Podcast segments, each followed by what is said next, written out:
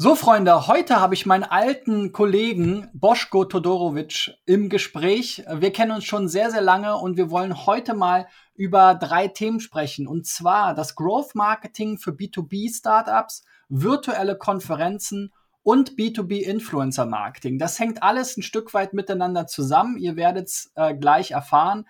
Aber bevor wir da äh, einsteigen, Boschko, erstmal Hallihallo. Hallo, freut mich sehr dass wir wieder so viel miteinander zu tun haben, wie du schon selber gesagt hast, nach so langer Zeit. Wie lange ist es? 20 Jahre fast. Naja, ganz, ja, vielleicht, fühlt sich auf jeden Fall so an. Also ich war von 2002 bis 2005 bei äh, Zanox. Also nächstes Jahr sind es dann tatsächlich 20 Jahre. Ja, ja. Ähm, und in der Zeit, in, in der Zeit haben wir uns da ja auch äh, kennengelernt. Äh, und ähm, du hast aber auch eine spannende äh, Karriere hinter dir. Ähm, da kommen wir gleich zu. Wer mich noch nicht kennt, ich bin Christian B. Schmidt von der SEO-Agentur Digital Effects aus Berlin. Und äh, in meinem Video-Podcast-Format SEO Driven spreche ich mit anderen Unternehmern und Experten über die Trends und Herausforderungen im Online-Marketing. Wie gesagt, heute mit meinem ehemaligen Kollegen und langjährigen Begleiter hier, Boschko, wollen wir erstmal einsteigen im ersten Teil zum Thema Growth Marketing für Startups. Du Sehr bist gerne. ja nach Zanox sozusagen in die wilde Startup-Szene auch ein Stück weit eingestiegen. Ja. Erzähl doch mal, ähm, was du so erlebt hast, äh, was vielleicht gerade aus dem äh, Bereich B2B-Startups äh, jetzt auch äh, vor dem Hintergrund deiner aktuellen, ähm, deines aktuellen Unternehmens äh, du so beobachtest äh, bei den jungen wilden Gründern von 2021. Oh je. Also ähm, ich meine, ich habe, äh, wie du schon gesagt hast, angefangen damals bei Zanox. Das war ja eine B2B-Plattform und das habe ich äh, auch relativ lange weiter gemacht. Also sehr stark im Marketing B2B-Bereich, auch andere Tools gebaut. Wir reden ja nachher nochmal über Influencer. Auch da war ich sehr lang tätig. Und dann habe ich irgendwann den Switch auf die andere Seite gemacht und habe eher so B2C gemacht, teilweise bei irgendwelchen Advertisern, ähm, also Marken, die dann irgendwas verkauft haben. Da war ich auch bei etlichen unterschiedlichen Unternehmen. Ich glaube, eins, was ich super geliebt habe, war Glossybox, ähm, weil ich viel in diesem Lifestyle-Segment gemacht habe. Also Fashion, Beauty und so weiter. Und da so mein Herz immer gepocht hat. Und jetzt bin ich wieder nach einer Weile über diverse andere Abstecher wieder im B2B-Segment gelandet und was wieder sehr viel Spaß macht. Es hat alles wieder, wie gesagt, einen anderen Ansatz. Und äh, wenn wir schon über das Thema Growth Hacking sprechen, muss ich ganz klar den Unterschied sehen zwischen B2B und B2C-Unternehmen. B2C sind wirklich sehr, sehr viel klassisches Marketing. Also alles das, was wir in so einem Paid-Bereich kennen, wird von oben bis unten durchgespielt, beginnend bei TV, äh, endend bei SEO oder was auch immer da jetzt so gerade die Kanäle sind, ähm, während im B2B-Bereich oft die Produkte gar nicht so vermarktbar sind über ein klassisches, keine Ahnung, äh, Google AdWords oder sowas. Ähm, beziehungsweise sind die Conversions und die Preise, die man da erzielt, extrem hoch. Und deshalb muss man sich viel kreatives Neues äh, ausdenken an der Stelle. Genau, ja, ich ähm, spreche auch mit vielen B2B-Unternehmen und da ist oft äh, jetzt aus dieser Search-Sicht auch die Herausforderung, dass im Prinzip ähm, das, äh, das Suchvolumen, worüber wir immer so viel sprechen, ja, also äh, die Anzahl der Leute, die wirklich nach einem konkreten Anbieter ähm, in einer gewissen Branche suchen, ist halt super gering, aber man weiß dennoch, dass der Markt in der Regel sehr viel größer ist und dass man genau. einfach sich überlegen muss, ähm, was sind die Themen, mit denen sich die Zielgruppe eigentlich beschäftigt. Ja, also deswegen gehen wir da immer sehr schnell dann in so eine Art Content-Marketing-Strategie. Was sind eigentlich die Themen, wo, mit denen sich die, die, ja, die Einkäufer, die wir erreichen wollen, beschäftigen oder die CMOs, CEOs, CTOs, wer auch immer sozusagen Zielgruppe ist um diese im Prinzip so indirekt zu erreichen, weil in den wenigsten Fällen, gerade jetzt auch im Startup-Bereich, ist man auch oft innovativ unterwegs. Wir können gleich noch, äh, sprechen ja gleich auch noch mal über die virtuellen Konferenzen, wo es dann auch noch mal sehr stark um Trember geht, dein jetziges B2B-Startup. Ja. Das sind ja oft auch innovative neue Produkte, wo es noch gar nicht für genau diese Lösungsform quasi eine Nachfrage gibt. Ja, das heißt, man muss erstmal die Leute einsammeln. Die Nachfrage gibt es vielleicht schon, aber die wissen ja teilweise gar nicht, wonach suchen sie denn. Also was ist der Begriff, der dieses Produkt umschreibt? Im B2C-Bereich haben wir zum Beispiel Schuhe. Ja? Mit Schuhe weiß einfach jeder Depp, was damit gemeint ist. Wenn wir aber im B2B-Bereich irgendeine Lösung erschaffen haben, die zwar eine Nachfrage hat, aber die Leute wissen noch nicht mal, wonach sie suchen sollen, dann ist das schwer. Und du hast gerade ein paar Punkte angesprochen, die ich sehr wichtig finde. Erstens Zielgruppe. Im B2B-Bereich ist es teilweise sehr schwer, die richtige Zielgruppe zu finden. Denn das kann teilweise variieren von der Assistenz der Geschäftsleitung, die sich plötzlich um ein Thema kümmert, bis hin zu einer bestimmten Fachabteilung, die das macht. Manchmal sogar Praktikanten. Ich weiß nicht, falls du dich erinnerst, als wir damals mit Affiliate angefangen haben vor 20 Jahren, da sind teilweise dann irgendwelche Praktikanten dann auf uns zugekommen von Großunternehmen, weil das war so nach dem Motto, komm, gib mal dieses dämliche Thema Affiliate irgendeinem Prakti, das ist ja eh so nur so eine Nebensache. Und da hast du schon gesehen an der, an der äh, Position der Person, die dich anspricht, wie wichtig dieses Thema intern aufgehangen ist. Und das hat sich ja extremst gewandelt über die letzten äh, Jahrzehnte, muss man ja leider schon sagen. So. Und ich habe äh, oft genug das, äh, also den gleichen Fall, dass du manchmal gar nicht weißt, wen du ansprechen sollst. Und wenn du, wenn du dann den Inbound bekommst, dann siehst du so, Werkstudent oder Praktikant oder sowas. Und dann fühle ich mich manchmal an diese alten Zeiten zurückerinnert. Ähm, das ist schon ganz interessant. Und also Zielgruppe definieren. Und da ist ja schon mal die, die Schwierigkeit, sie über bezahlte Kanäle einzusammeln. Und das zweite ist wiederum das, was du auch gesagt hast, der Content. Wir machen ganz viel Content Marketing. Ähm, aber du brauchst für die einzelnen Zielgruppen wiederum völlig andere Inhalte, weil die äh, Assistenz der Geschäftsleitung, ich sage mal ganz salopp, die Sekretärin, kann das noch nicht so verarbeiten, beziehungsweise kennt sich auch nicht so aus. Das heißt, wie sprichst du sie inhaltlich an, im Gegensatz zu jemand, der beispielsweise in einer Fachabteilung aktiv ist und da schon deutlich mehr Ahnung hat und vielleicht auch den Inhalt ganz anders sondiert und versteht. Also das sind die Schwierigkeiten, die du hast äh, und deshalb bietet sich so eine Art von Content Marketing, finde ich aus meiner Perspektive immer viel stärker an. Auch wenn es natürlich nicht weniger komplex ist als klassisches Marketing. Ich glaube auch bei Startups, gerade zu Beginn, ist ja auch die Positionierung immer eine riesige Frage. Ja, es gibt ja so diesen amerikanischen Ansatz, wir bauen erstmal irgendwas, gucken, was die Leute daraus machen und dann sehen wir mal weiter. Ähm, das äh, lässt sich jetzt mit dem, mit dem deutschen, äh, mit der deutschen Sparsamkeit oft nicht so gut vereinbaren. Ja. Äh, wie wichtig ist denn Positionierung ähm, aus deiner Sicht? Äh, da habt ihr ja auch ein paar Erfahrungen gesammelt. Ganz doll wichtig. Also du musst ja vor allem die Positionierung aus zwei Blickwinkeln sehen. Du siehst einmal die Positionierung, in der du denkst, dass du dich positioniert hast. Ja, und dann gibt es die des Kunden oder des potenziellen Kunden, der dich direkt in irgendeiner Schublade steckt und im Zweifelsfall kommst du aus dieser Schublade nicht raus. Und wir haben auch mit Tremper genau das gleiche Problem gehabt. Wir sind ja eigentlich als reines B2C-Produkt gestartet vor zwei Jahren. Da haben wir den amerikanischen Ansatz verfolgt. Wir bauen erstmal und dann gucken wir, dass wir den Markt überzeugen, dass sie uns brauchen. So. Dann kam Corona. Wir haben unser Businessmodell komplett umge oder umgeformt und angepasst und siehe da, plötzlich hatten wir ein Produkt, wo der Markt bereits da ist und wir müssen nur noch das Produkt an den Markt anpassen und noch weiter optimieren. Jetzt haben wir natürlich das Problem gehabt, als wir vor eineinhalb Jahren mit dieser Umwandlung begonnen hatten, sind auch ein paar unserer Mitbewerber gestartet und wir wurden prompt in dieselbe Schublade gesteckt wie unsere Mitbewerber. Mittlerweile sind wir da schon lange raus und wir bedienen einen etwas anderen Markt. Und trotzdem kommen wir immer wieder an potenzielle Kunden, die sagen, ja, aber ihr seid ja so wie die und die. Und wenn ich ihnen dann aber mal ganz konkret das Produkt zeige und wir ein bisschen tiefer einsteigen, dann höre ich zu 90 Prozent, ach Mensch, das wusste ich ja gar nicht. Also das ist ja echt überraschend, was ihr da alles könnt.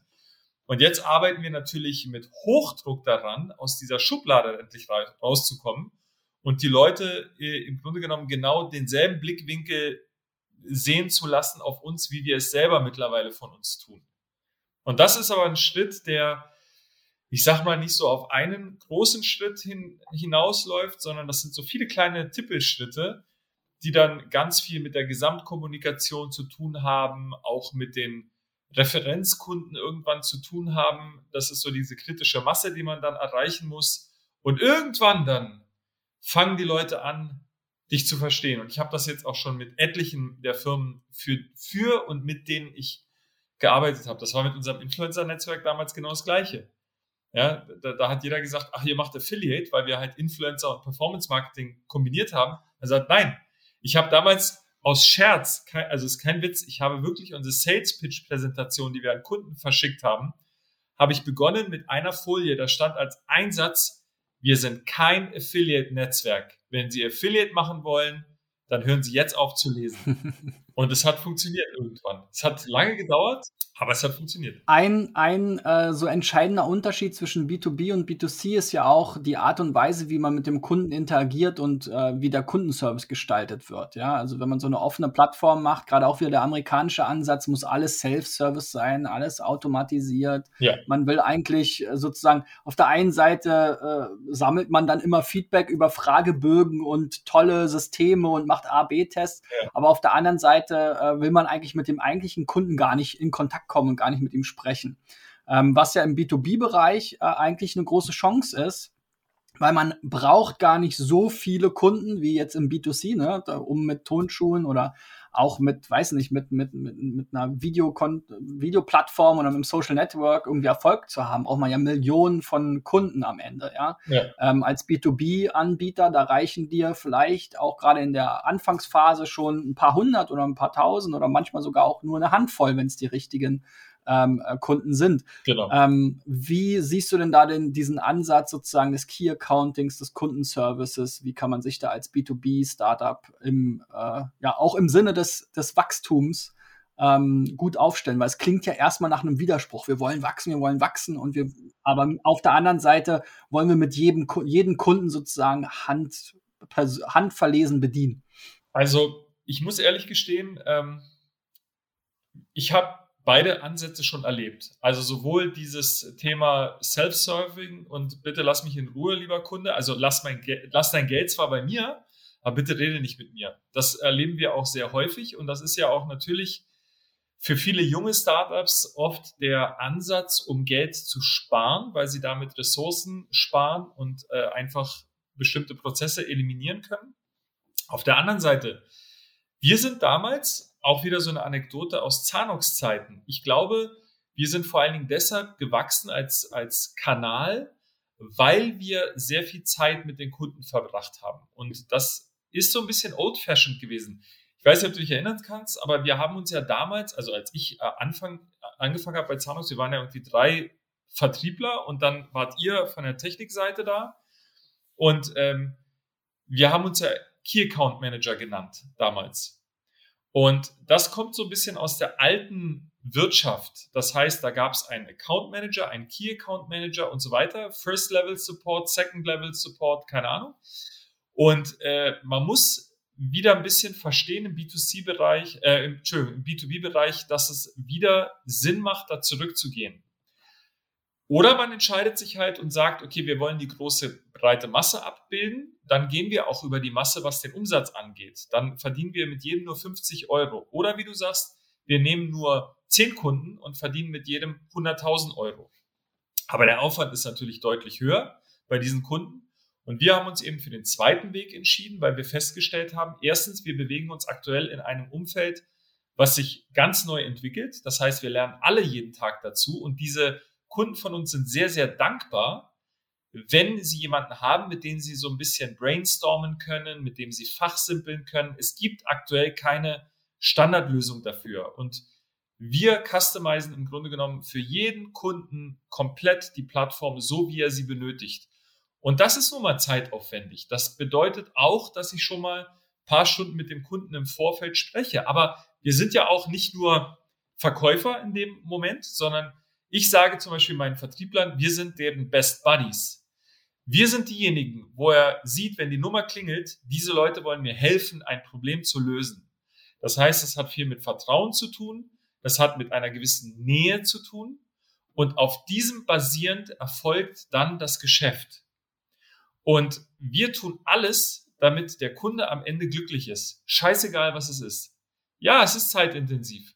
Aber irgendwann muss man dann anfangen, nachdem man dann das Wachstum begonnen hat hinzulegen, zu differenzieren. Welcher Kunde klaut mir wirklich nur Zeit?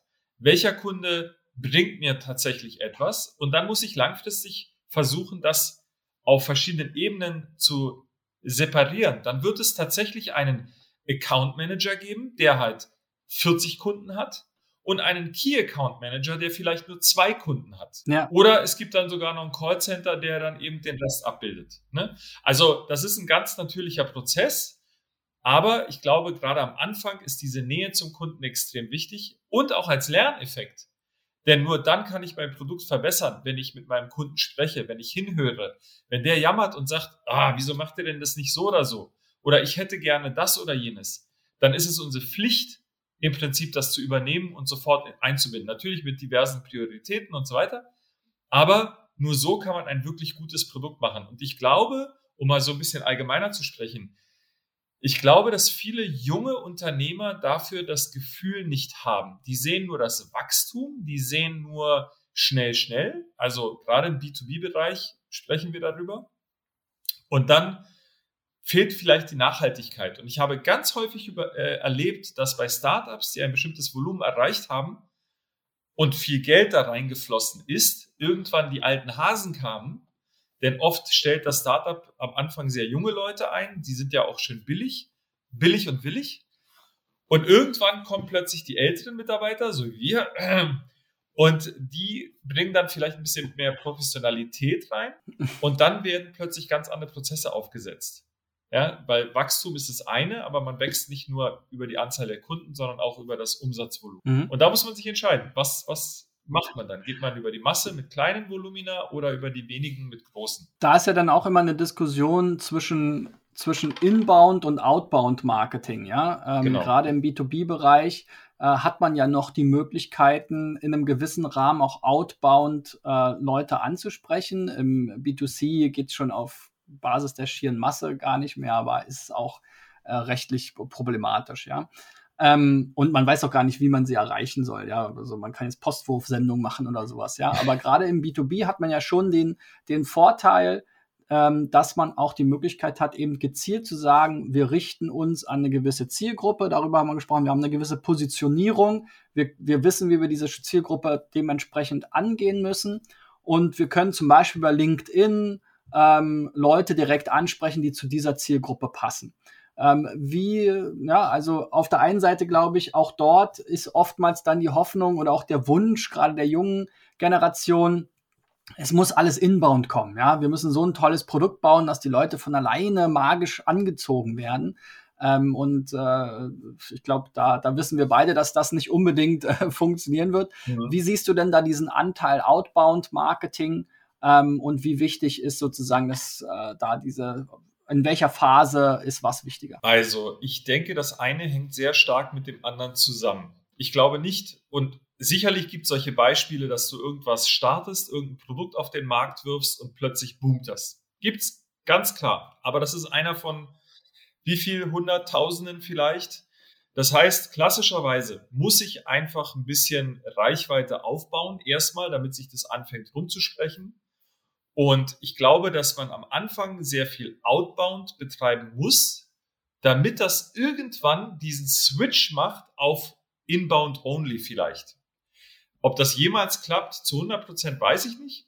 Aber zumindest kann man das schon vom Anteil her deutlich erhöhen, dass der Inbound-Anteil dann irgendwann noch stärker wächst. Aber nur dann, wenn du wirklich guten Outbound machst. Ob das jetzt die Ansprache über LinkedIn One-to-One -one ist, da das wir tatsächlich auch sehr viel machen, oder ob das ähm, gutes Content-Marketing ist, das ist völlig egal. Du musst im Prinzip am Anfang die Reichweite irgendwie erhöhen, damit dann am Ende die Leute anfangen, von alleine zu dir zu kommen, weil sie über zehn Ecken mal von dir gehört haben. Das Beste ist sogar fast, du gewinnst ein, zwei, drei Fans, die du am Anfang sicherlich sehr teuer und auch mit sehr viel Aufwand überzeugen kannst. Vor allen Dingen, wenn du ganz, ganz neu im Markt bist. Aber wenn du diese Fans so überzeugst, dass sie wirklich nur noch an dich glauben, dann sind das deine besten Ambassadors im Prinzip. Und die werden dich weiterempfehlen. Weil im Markt wird immer darüber gesprochen, gerade im B2B-Bereich. Sag mal, was habt ihr denn für das Tool XY genutzt? Ähm, weil es gibt so viele Tools auf dem Markt, die auch Geld kosten und ich kenne es von mir als diversen CMO-Rollen. Du kannst natürlich 30, 40 Tools einkaufen, aber das geht wahnsinnig ins Budget. Also versuchst du eher über Kollegen rauszufinden, was, was nutzen die denn, was ist wirklich sinnvoll, ähm, Preis-Leistungs-Verhältnis und so weiter. Und da ist natürlich die Empfehlung von einem Kollegen Gold wert. Wenn ich also schaffe, einen guten Fan aufzubauen, dann ist der für mich, gerade für den Inbound später, einfach mal die beste Akquisemaschine. Und deshalb glaube ich, erst musst du das eine machen, um das andere hinzukriegen, langfristig. Ja, bei uns äh, zum Beispiel ist jetzt, also wir haben bestimmt ähm, vier Monate Arbeit jetzt reingesteckt und jetzt gerade bemerken wir den Switch. Das heißt, wir haben am Anfang zu 100% Outbound gemacht. Es kannte uns ja kein Schwein. Wir geben de facto fast 0 Euro für Marketing aus, also klassisches Marketing. Wir machen nur Sales Outbound. Jetzt merken wir gerade, es gibt jetzt den Switch. Wir haben die ersten großen Kunden gewonnen. Das sind wirklich mega Referenzen. Die reden untereinander. Wir haben jetzt einige sehr, sehr große Messen gehabt. Da waren teilweise 70, 80 Aussteller aus der Industrie dabei. Und jetzt kommen die von sich aus drauf und sagen, ey, warte mal, da war doch diese Plattform, äh, lass die doch normal nutzen. Die war doch ganz cool und da gab es ja sogar Ansprechpartner und, und, und. Also die Summe dessen macht nachher den Erfolg im Inbound aus. Sehr gut, dann würde ich sagen, ähm, schließen wir mal das erste Kapitel. Ähm, Teremba wurde ja vor einer ganzen Zeit schon äh, gegründet. Du hattest schon ein bisschen darüber gesprochen, dass ihr durch Corona ein Pivot sozusagen hingelegt habt von der B2C ähm, äh, Plattform oder von der B2C-Software zur B2B-Videoplattform. Erzähl doch mal ganz kurz, äh, wie kam es dazu und äh, was macht ihr im Bereich virtuell, virtuelle Konferenzen anders und warum? Okay, also wie du schon sagst, wir haben tatsächlich vor knapp zwei Jahren eigentlich mit einem völlig anderen Ansatz Trember gestartet. Damals war das die Idee unseres damals 16-jährigen Sohns von unserem CEO, und Jonathan hatte ein Austauschjahr in den USA gemacht und kam irgendwann zurück, sagte, Mensch, in den USA gibt es eigentlich nicht den einen Messenger wie in Deutschland, sondern es gibt viele. Und da verabredet man sich für diverse Events über eine App. Riesenthema in den USA, also dachten wir, cool, das bauen wir für Europa nach, haben auch das getan und sind auch relativ erfolgreich in Deutschland gestartet. Und wenige Monate danach kam Corona. Und da war es natürlich nicht mehr so populär, sich physisch zu treffen. Wir dachten, wir sind jetzt so schlau und bauen für dieselbe Zielgruppe, also für sehr junge Leute, eine virtuelle Meeting-Plattform im Prinzip, basierend auf einem Videotool. Und ein bisschen anders als jetzt Zoom, WebEx und Co., die ja eher für den Business-Bereich entwickelt wurden oder für das reine Telefonieren mit Video. Und wir bauen was total fancy, was diese jungen Leute geil finden und total abgehen. Und äh, wir wurden sehr schnell belehrt, dass das kein Mensch benötigt, zumindest nicht in dieser Zielgruppe.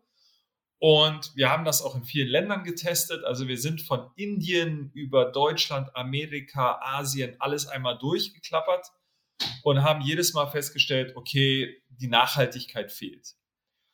Und aus heiterem Himmel, wie so oft äh, fingen plötzlich bestimmte Zielgruppen an, unsere Plattform zu nutzen in Deutschland. Und das waren tatsächlich damals überwiegend Coaches und Trainer, die normalerweise im physischen irgendwelche Workshops abgehalten haben und plötzlich nicht mehr arbeiten konnten. Und dann haben wir mit denen gesprochen und die haben gesagt, na Mensch, eure Plattform ist ja so genial, die hat halt so eine gewisse Interaktivität und diesen sozialen Aspekt und es ist weniger technisch und so einfach zu benutzen wir machen das mit unseren ganzen ähm, Unternehmen, mit denen wir jetzt so Coachings machen. Und dann haben wir immer weiter gebohrt, immer weiter entwickelt und sind dann tatsächlich eher in diesen Bereich geschoben worden, als dass wir das tatsächlich von unserer Seite geplant haben. Und peu à peu sind wir jetzt zu einer B2B-Plattform geworden, die in erster Linie jede Art von virtueller Veranstaltung abbildet, beginnend bei nach wie vor kleinen Workshops, bis hin zu Messen und Kongressen mit 4, 5, 6.000 Teilnehmern. Und das alles mit zwei wesentlichen Ansätzen. Das erste ist, dass wir eine sehr einfache Plattform nach wie vor haben, die nicht nur für den Organisator simpel ist, sondern vor allem für den Besucher. Denn wir haben Zielgruppen oder Kunden, die haben, äh, und, also das sind Unternehmen, wo eher ältere dabei sind, vielleicht nicht ganz so technikaffine, Also von der Immobilienwirtschaft über äh, im Medizinbereich ähm, oder eben auch im Hochschulbereich. Und das hat sich so immer weiter entwickelt. Also haben wir eine sehr einfache Plattform. Ein Klick, ich bin dabei, kein Download, keine Installation, keine Registrierung, alles DSGVO-konform und so weiter und so fort. Und das zweite ist, dass wir versuchen, aus dem echten Leben bekannte Verhaltensmuster in einen virtuellen Raum zu übertragen, dass man tatsächlich so eine Art virtuellen Stand auch so abbilden kann, als wenn ich jetzt, wie, auf, wie wir auf der Demexco oder auf irgendwelchen anderen Konferenzen herumgelaufen sind, cooler Stand, irgendwie nette Leute treffen, man unterhält sich ein bisschen hier, ein bisschen da. Man kann auch wirklich Vertriebsgespräche führen, vielleicht Präsentationen gleichzeitig, ohne diese lästigen Breakout-Sessions, wo ich dann plötzlich den Kontakt verliere zu der Gruppe, sondern die ist jetzt irgendwo anders. Und diese Kombination macht im Moment eben Trember aus. Das heißt, wir sind jetzt eine All-in-One-Plattform, um eine komplette Veranstaltung von A bis Z durchzuführen. Also nicht nur diesen Casual-Gedanken von wegen Networking, sondern auch den Business-Gedanken vor allen Dingen, also die Kommunikation. Und eine Agentur von uns, wir arbeiten mittlerweile mit, ich glaube, fast 30 Agenturen in Deutschland zusammen, also so Event-Agenturen. Eine Agentur hat das so trefflich äh, beschrieben, hat gesagt, früher auf einer echten Messe, da waren immer die Stände im Vordergrund. Die mussten laut sein, bunt sein, toll sein, riesig sein. Ja, du weißt ja selber, wie unsere Zahnungsstände damals aussahen und so weiter. Ähm, mittlerweile steht die Kommunikation im Vordergrund. Also nicht der, das Design des Standes, ja, das spielt auch eine gewisse Rolle, aber eigentlich muss die Kommunikation perfekt sein zwischen den einzelnen Teilnehmern auf so einer Veranstaltung. Und das ist das, was wir ganz stark in den Vordergrund stellen. Jetzt hat ja Corona so einiges äh, geändert. Ähm, äh, eine große Messe neben der Demexco ist zum Beispiel die OMR. Ja, die haben sich jetzt äh, entschieden, gar keine Veranstaltung in diesem Sinne zu machen. Die machen jetzt ganz viele so eher so Schulungsformate, Webinare und haben diesen Messecharakter eher in eine Review-Plattform äh, ausgebaut sozusagen. Äh, dann gab es aber auch eben so diese Hybrid-Veranstaltungen, also die Demexco zum Beispiel, die dann eben irgendwo eine Bühne aufgebaut haben und das dann in die Welt gestreamt haben. Ähm, diese, diese Welt gibt's aber auch schon länger. Äh, Im Prinzip die Webinare oder Online-Summits nennt man das auch in den USA, wo eben dann äh, im Prinzip äh, so virtuelle Konferenzen, wie man es von einem Webinar kennt, äh, sozusagen durchgeführt werden. Ähm, eure Plattform erinnert mich aber auch so ein bisschen, vielleicht kommt es auch so ein bisschen aus der DNA, wo ihr herkommt, auch ans Gaming, weil man hat bei euch die Funktion oder die Möglichkeit zu sagen, man hört nur das, was in sozusagen der näheren Umgebung ist, was man jetzt so aus äh, Multiplayer, Massive Multiplayer Online Games äh, kennt, ja, dass man dort rumrennt und dann eben natürlich nicht alle tausend Leute rumschreien hört, sondern nur die, die in der Nähe sind oder die, die im gleichen Team sind oder ähnliches. Und diese, diesen Proximity-Effekt hat man bei euch auch. Also es hat mich ein bisschen an, an sozusagen diesen Game, die Gaming-Welt erinnert. Und auf der anderen Seite hat es so ein bisschen ähm, einen äh, seriöseren äh, Second Life Aspekt, ja, weil ich mich eben auch in dem Raum bewegen kann, aber jetzt nicht mit irgendeinem abgefahrenen Avatar, sondern ich, man hat sozusagen diese Vorschau des eigenen Webcam-Bildes oder eben eines Probi Profilbildes und kann diese, dieses Man Mannequin sozusagen in diesem virtuellen Raum ähm, bewegen. Ähm, warum äh, ging es in diese Richtung. Ähm, wie siehst du sozusagen die Abgrenzung zu den anderen Modellen? Ich würde mal sagen, jetzt zu so einer kompletten Review-Plattform, das ist jetzt ganz weit weg, aber es gibt ja auch ganz viele so Online-Konferenzen, die jetzt einfach so eine Art Aneinanderreihung von Webinaren sind.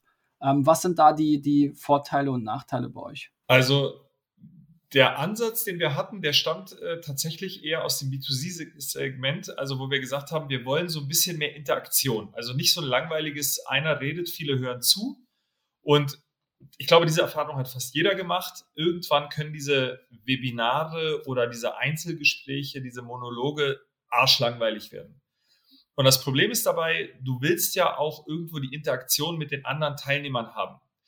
Und natürlich, gerade wenn du über so ein Event sprichst, sind die Vorträge ein sehr wichtiger Aspekt, denn meistens ist das der Aufhänger, dass man überhaupt auf so eine Veranstaltung geht. Wenn man sagt, also da ist jetzt XY auf der Bühne, und das muss ich mir total anhören. Am Ende sitzt man aber nur draußen vor der Bühne und trinkt Bier und unterhält sich mit Freunden.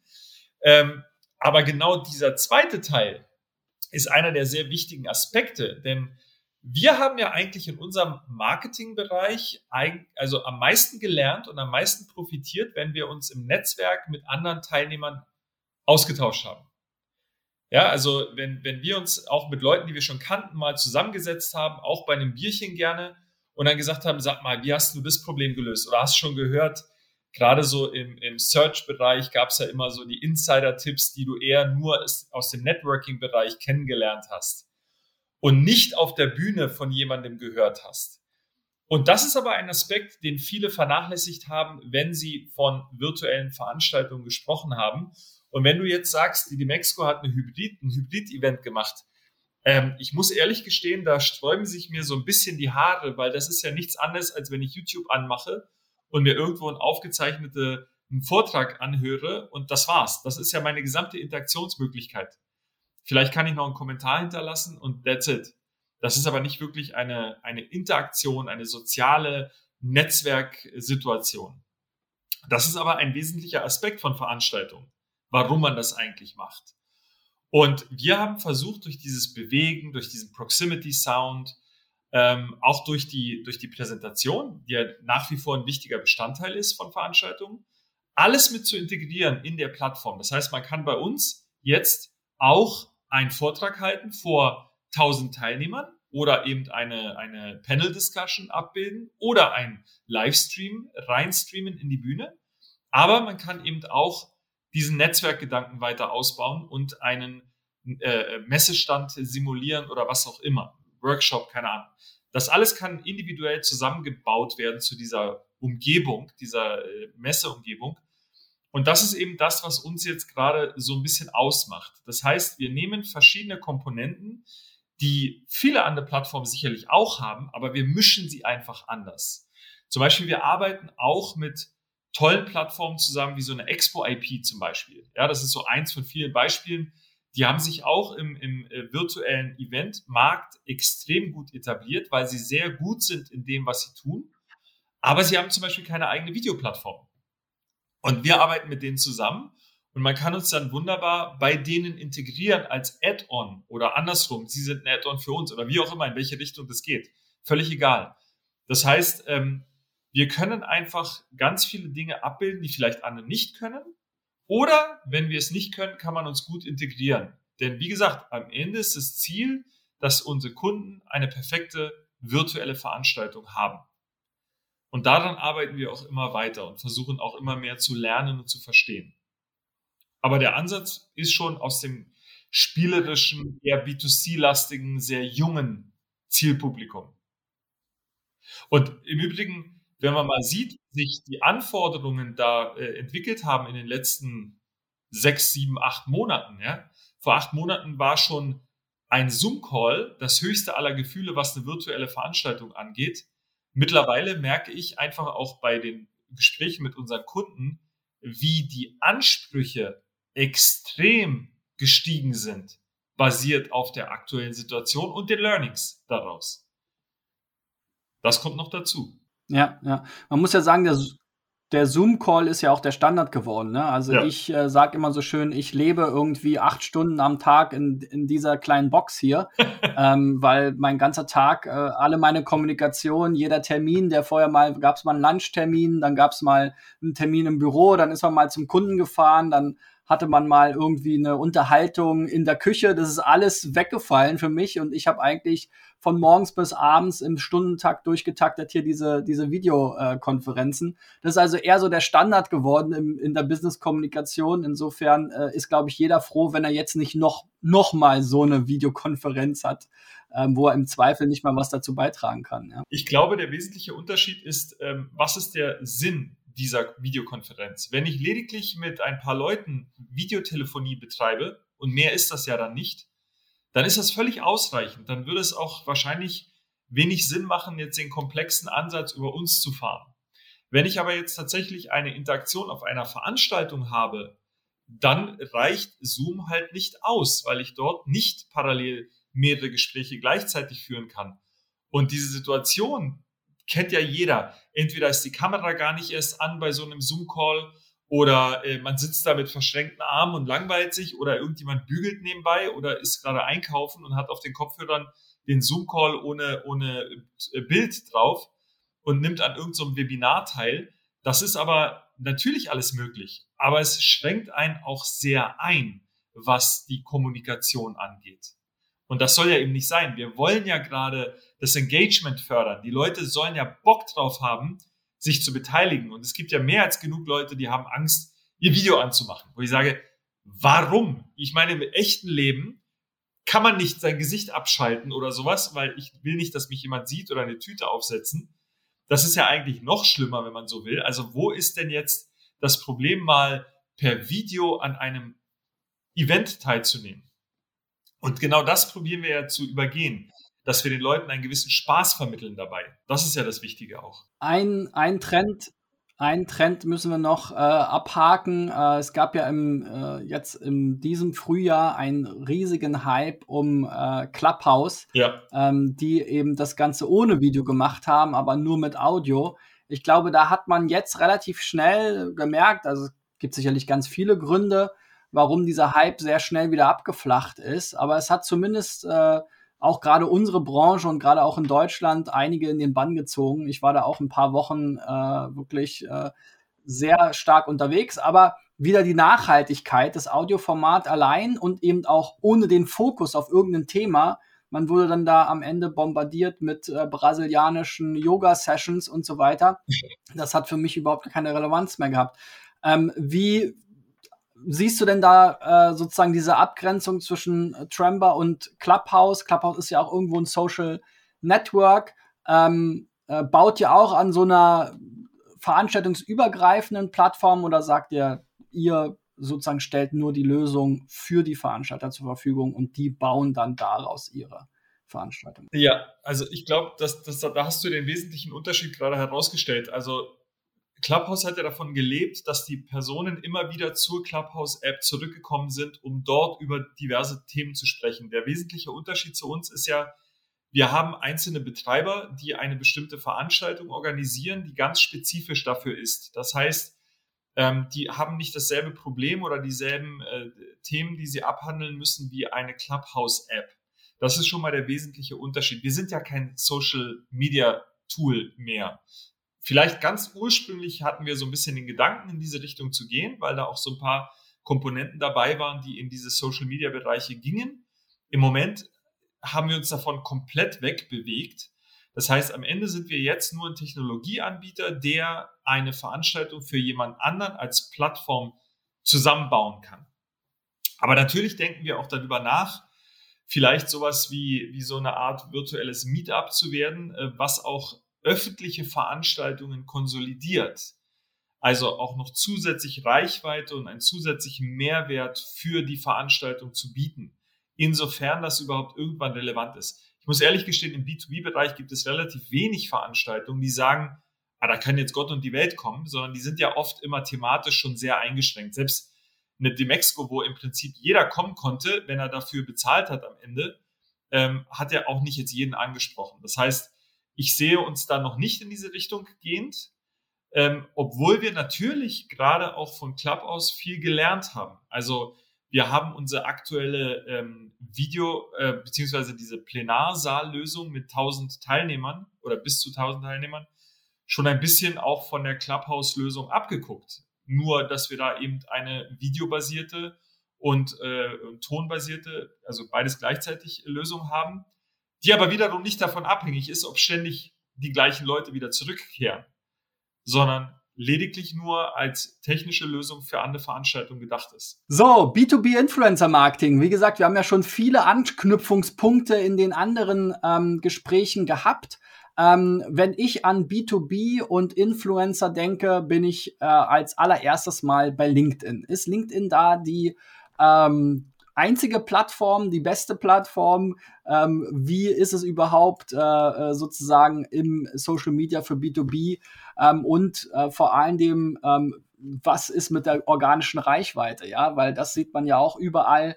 Ähm, Facebook hat sozusagen vorgemacht, am Anfang werden wir alle gelockt, produziert Content, produziert Content, holt die Leute auf die Plattform, ja, und äh, dann wird irgendwann der Hahn zugedreht und es geht alles nur noch über Werbung. Also, wie kann B2B-Influencer-Marketing da eine Abhilfe schaffen? Also, im Moment muss ich sagen, ist für mich persönlich und in meinen aktuellen Tätigkeiten LinkedIn zu 99 Prozent der Kanal.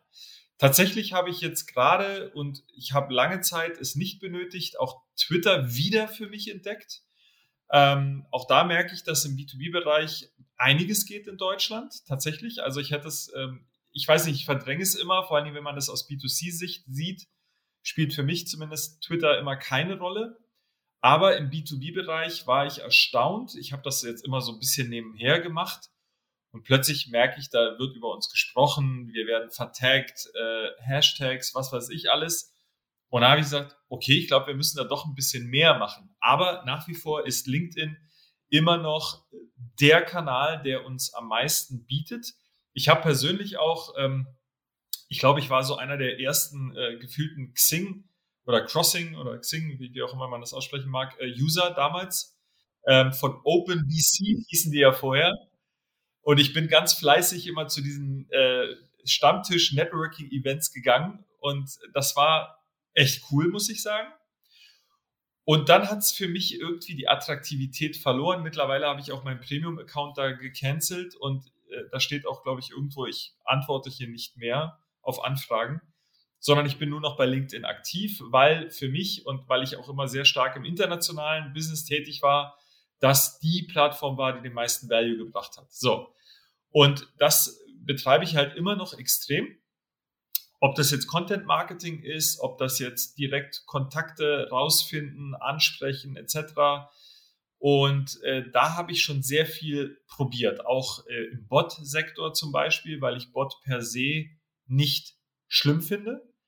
Es kommt darauf an, wie man sie nutzt. Also wenn ich wirklich wie bekloppt spamme und sinnlose Messages rausschicke, davon kriege ich am Tag gefühlt 30 Stück. Die lese ich schon gar nicht mehr, die gehen mir maximal auf den Sack und ich weiß nicht warum. Ich habe das Gefühl, die schreien so regelrecht nach Achtung, ich bin ein Bot-Text. Ich mache mir manchmal auch den Spaß, wenn da jetzt steht, ich bin auf ihr Profil gekommen, was mir besonders ins Auge gesprungen ist, dann schreibe ich immer zurück und frage, was jetzt genau? Was ist dir jetzt genau ins Auge gesprungen? Das würde ich gerne verstehen. Meistens kommt da keine Antwort. Ähm, aber wir haben ähm, mit vielen Bots gearbeitet, solange es zumindest bei LinkedIn noch ging und haben tatsächlich wahnsinnig tolle äh, Ergebnisse gehabt. Ich habe unglaublich hohe Conversions gehabt. Also von, ich hatte teilweise 50 bis 60 Prozent Rückläufer auf meine automatisierten Anfragen.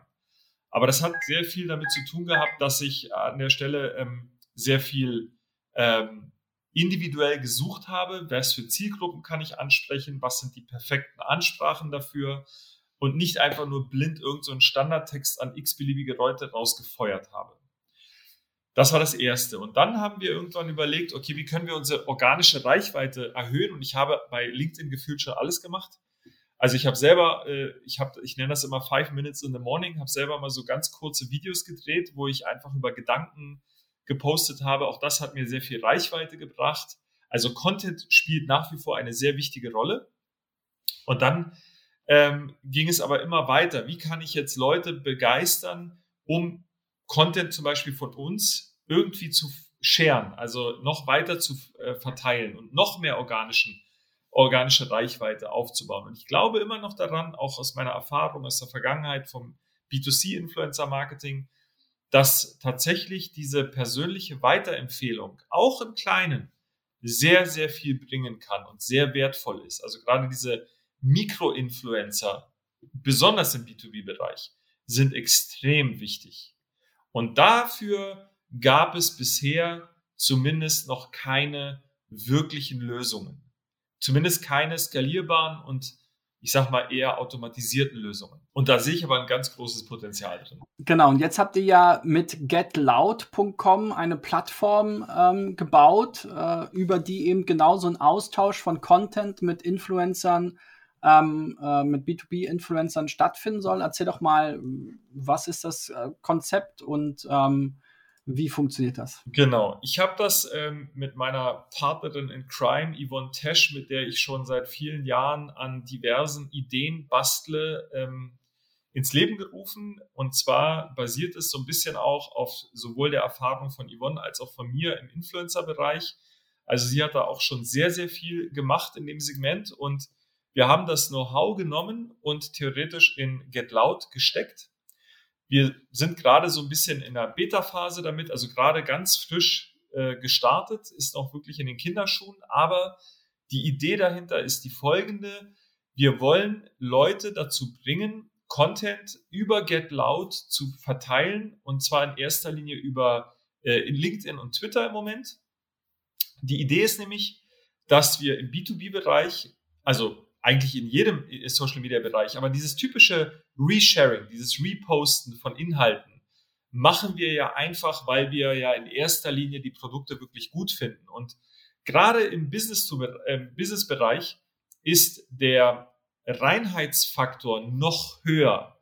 Das heißt, ich würde im Business-Bereich nicht unbedingt etwas reposten, wo ich nicht irgendwie entweder dahinter stehe oder das Ganze für mich beruflich aufbauen kann oder meine Zielgruppe wirklich begeistern kann. Ganz im Gegenteil, was ich so bei Facebook, Instagram und TikTok mache, ist ja inhaltlich was völlig anderes. Da poste ich auch irgendeinen Mist, der einfach lustig ist oder teilweise äh, äh einfach Zeitverschwendung ist, wie auch immer. Das würde ich ja im, Link, also im LinkedIn-Bereich beim B2B nicht so sehr machen. Da achte ich schon sehr auf eine gewisse Hygiene von dem, was ich poste. Und jetzt haben wir überlegt, wie können wir sozusagen das Posting, das Reposting irgendwie einbinden in ein Businessmodell. Und die Idee dahinter geht von zwei Seiten rauf. Erstens, wenn ich selber meinen organische, meine organische Reichweite erhöhen möchte, bei LinkedIn zum Beispiel, dann muss ich sehr viel guten Content produzieren, damit die Leute es sehen, damit sie darauf reagieren und damit der Algorithmus von LinkedIn darauf erst überhaupt reagiert und dementsprechend noch mehr Reichweite aufbaut. Das basiert vor allem auf Engagement. Also muss der Content wirklich so gut sein, dass jemand sich die Mühe macht, überhaupt erstmal den ganzen Mist zu lesen, den ich da produziert habe. Und dann auch noch sagen, geil, das finde ich super. Da gibt es natürlich verschiedenste Ansätze, wie ich das mache. Es geht aber nicht nur über Qualität, sondern es geht auch über Quantität. Und jeder, der vernünftigen Content bei LinkedIn produziert hat, weiß auch, wie aufwendig das ist.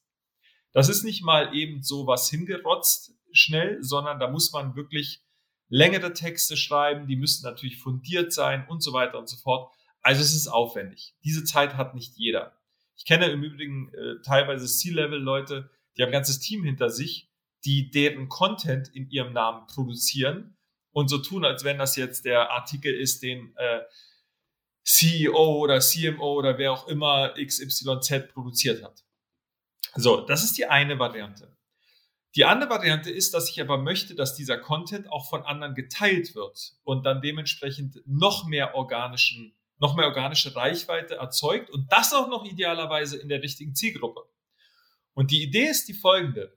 Wir haben eine Plattform geschaffen, in der man Content zur Verfügung stellen kann, damit Personen einfach sagen, okay, ich habe jetzt weder die Zeit noch die Lust oder Inspiration, Content zu generieren. Ich gehe also auf Get Loud, pick mir das raus, was zu mir passt inhaltlich und wo ich dahinter stehen würde, was wirklich eine interessante Information ist. Völlig egal, was es ist. Share das in meinem Content Feed, erzeuge dadurch organische Reichweite dafür, für diese Person und erhalte im Gegenzug eine Art von, ja, Gutmachung. Ja, also eine eigentlich, äh, wir haben das umgerechnet in Punkte. Diese Punkte haben einen gewissen Geldwert. Das heißt, wenn ich von jemandem anderen etwas teile, bekomme ich Points dafür. Wenn ich aber will, dass jemand anders wiederum meinen Inhalt teilt, muss ich bereit sein, von diesen Punkten etwas abzugeben an die Person. Das heißt, am Ende ist es ein Geben und Nehmen und wir wollen auf diese Weise das Engagement auf der Plattform fördern. Sprich, in erster Linie muss es erstmal nichts kosten. Also wenn ich sehr aktiv bin und Content von anderen nehme und poste, sammle ich Punkte. Diese Punkte kann ich wiederum umwandeln, damit andere Personen für mich Inhalt sharen. Wenn ich jetzt aber sage, okay, ich bin jetzt nicht bereit, ständig irgendwas zu teilen auf meinem Feed, dann kann ich es auch so machen, dass ich einfach Punkte kaufe, wenn ich keine erhalte durch eigenes Engagement und diese Punkte wiederum einlöse in weitere organische Reichweite auf den anderen Zielgruppen. Und basierend auf deiner Qualität, also auf deiner Reichweite und deinem Land, in dem du bist und deiner Industrie, in dem du bist, kannst du halt mehr oder weniger Punkte verlangen für das Reposting, je nachdem, wie wichtig du sozusagen bist in der B2B-Welt. Und so ba baut das System aufeinander auf. Klingt ein bisschen wie damals der Bannertausch. Es ist ja im Prinzip nichts anderes. Es ist am Ende äh, eigentlich eine Art von Tausch. Ja, ich share deins und du sharest meins. Und das Schöne ist dabei, dass es ein selbstreinigendes System ist. Denn ich würde bei LinkedIn nicht irgendeinen Inhalt nehmen und reposten, der quasi nicht mich irgendwie repräsentiert oder weil ich versuche ja immer in, in LinkedIn auch eine gewisse Art von Professionalität zu wahren und für meinen Bereich als Profi aufzutreten, als Know-how-Träger. Das heißt, ich überlege mir sehr genau, was für Inhalte ich da reposte. Also ich reposte lieber weniger, aber dafür hochqualitativ, statt rausfeuern und dann irgendeinen Bullshit von mir zu geben. Und deshalb ist das System deutlich besser als ein Facebook zum Beispiel, wo man im B2C-Bereich schon solche ähnlichen Modelle hatte. Aber da baller ich ja raus, was ich will, weil es ist mir wurscht, das ist ja meine Familie, die kennt mich ja. Ne, also da habe ich nicht ganz so einen hohen äh, Reinheitsfaktor, was die Information angeht, wie im B2B-Bereich. Und äh, was denkst du sozusagen, wie wie kann man das mit verschiedenen Formaten gestalten? Also ähm, ich habe ein bisschen reingeschaut, es gibt jetzt da so ein paar ähm, Bilder, Grafiken, Texte, Links. Ähm, ist das sozusagen das Ende der, der Fahnenstange, dass man sozusagen das äh, teilt oder kann das vielleicht auch, ähnlich wie bei, bei Tramba, noch interaktiver werden? Also ich bin ja auch immer auf der Suche zum Beispiel nach Podcast-Gästen. Da, das ist ja auch so ein gegenteilige, gegenseitiges Sharing sozusagen. Ähm, wie kann sich das vielleicht in der Zukunft noch entwickeln? Ach, ich glaube, da ist nach oben hin vieles offen. Es hängt auch immer so ein bisschen von der Plattform ab, auf der du teilst. Du kannst bei LinkedIn, ähm, außer man ist zertifizierter Partner, ähm, relativ wenig übermitteln an, an zusätzlichen Informationen. Normalerweise könnte man zum Beispiel auch das Engagement messen und dann wieder zurückspielen in die Plattform. Also bei Instagram und Co geht das. Bei LinkedIn geht das noch nicht einfach so. LinkedIn hat das auch sehr stark eingeschränkt. Das heißt, die äh, Schnittstellen, um dort Daten einzuspielen bzw. rauszuziehen, sind noch sehr rudimentär. Das heißt, wir hängen da ein bisschen von der zukünftigen Entwicklung dieser Plattformen ab. Die gute Seite ist, dass wir wiederum nicht abhängig sind ausschließlich von LinkedIn, sondern dieses System funktioniert auf jeder Art der Plattform. Ob das jetzt Twitter ist, oder ob das diese, äh, wie heißt diese neue B2B-Plattform, die jetzt öfter mal gesehen wird, äh, irgendwas mit P, P, P. Ach, ich komme gerade nicht drauf. Aber schon wieder so dieser. Ja, ähm, Poly, Poly. Ja, genau, irgendwas mit Poly, irgendwas. Polywork. Ja, genau. Also wir sind unabhängig von der Plattform und können im Prinzip das System überall einsetzen. Ähm, deshalb glaube ich, dass da langfristig gesehen noch ganz, ganz viel Potenzial steckt, vor allen Dingen was auch die Medienform, ob das jetzt ein Video, ein Link, ein Text, das ist völlig egal, das wird sich dann etablieren, was funktioniert am besten. Auch da sind wir ja mehr oder weniger noch in den Kinderschuhen. Ja, sehr cool. Zu Influencer-Marketing, jetzt im B2C-Bereich, habe ich auch schon mal eine Diskussionsrunde gemacht. Wenn ihr euch das anschauen wollt, hinterlasse ich euch nochmal auf dem Endscreen äh, die entsprechende Videokarte. Boschko, vielen Dank erstmal an dich. Ähm, ganz spannende Themen. Ähm, B2B hängt mir ja oder ist, hängt mir ja sehr am Herzen, weil ich ja auch äh, sozusagen Small Business Owner im B2B äh, bin und wir auch immer wieder überlegen, wie wir B2B-Marketing für uns als Agentur machen können. Ähm, da haben wir heute auf jeden Fall ähm, wieder einiges äh, gelernt, beziehungsweise auch schon in den anderen beiden Teilen, was man da alles so machen kann. Eine Sache, die auf jeden Fall auch immer funktioniert, auch im äh, B2B, manchmal mit ein bisschen Kreativität, ist SEO. Also wenn ihr eure Website mal von Experten checken wollt, dann geht doch gerne zu digitaleffects.de slash SEO-Check und reicht eure Website dort ein. Und ganz wichtig natürlich, wer bis am Ende dran geblieben ist, vielleicht sogar alle drei Teile mit Boschko gesehen hat, lasst doch mal einen Daumen nach oben da. Das hilft mir auch ein bisschen, mich zu motivieren und äh, auch den Boschko gibt es ein bisschen eine Rückmeldung. Ähm, und äh, abonniert natürlich den Kanal ähm, bei YouTube oder gerne auch die Podcasts, die immer montags schon in der vollständigen Länge online gehen, wo auch immer ihr Podcast gerne hört. Wenn ihr es bei YouTube abonniert, dann bitte auch die Benachrichtigungsglocke nicht vergessen, denn nur so werdet ihr tatsächlich über neue Videos benachrichtigt. Ich freue mich dann, wenn ihr nächste Woche wieder einschaltet. Bis dahin, euer Christian und ciao, ciao, Boschko. Vielen Dank. Tschüss.